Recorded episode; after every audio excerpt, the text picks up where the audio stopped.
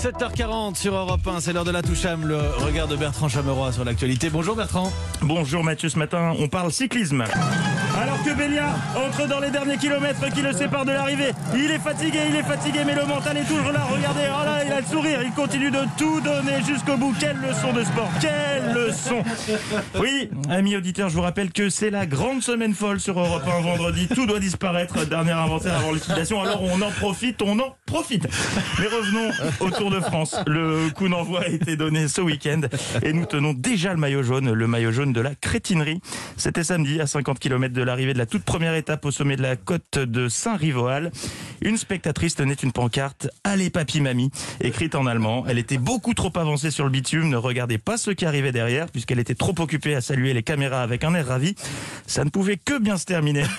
Elle a fait chuter Tony Martin, Martin et avec lui des dizaines d'autres coureurs. Un gros carambolage, c'était domino D à vélo. Comme quoi, hein, Mathieu, il suffit qu'une seule personne se mette en travers de la route sans regarder les équipes pour que des dizaines de personnes tombent. Toute ressemblance avec des événements, etc. etc.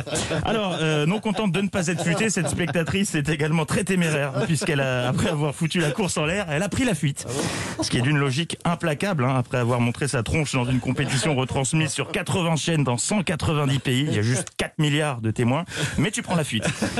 Elle pensait s'en sortir comme ça avec un petit.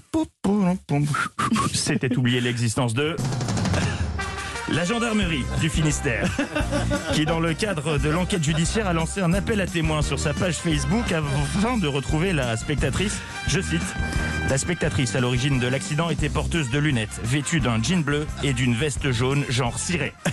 Il y avait écrit genre ciré, Oui, vrai. genre ciré. Souhaitons donc euh, bon courage à la gendarmerie du Finistère qui se lance à la recherche d'une personne en ciré jaune en Bretagne. Ça, ça s'annonce facile. Hein.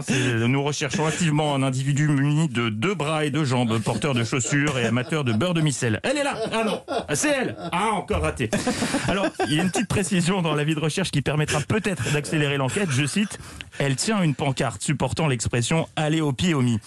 Elle tient une pancarte, comme si la dame se baladait en permanence avec son carton à la main. Comment vous l'avez retrouvé? C'est un monsieur qui a trouvé sa trace dans une boulangerie, il a acheté du kouign-amann avec son ciré jaune et sa pancarte à la main. Une enquête rondement menée. Chouchen? Chouchen.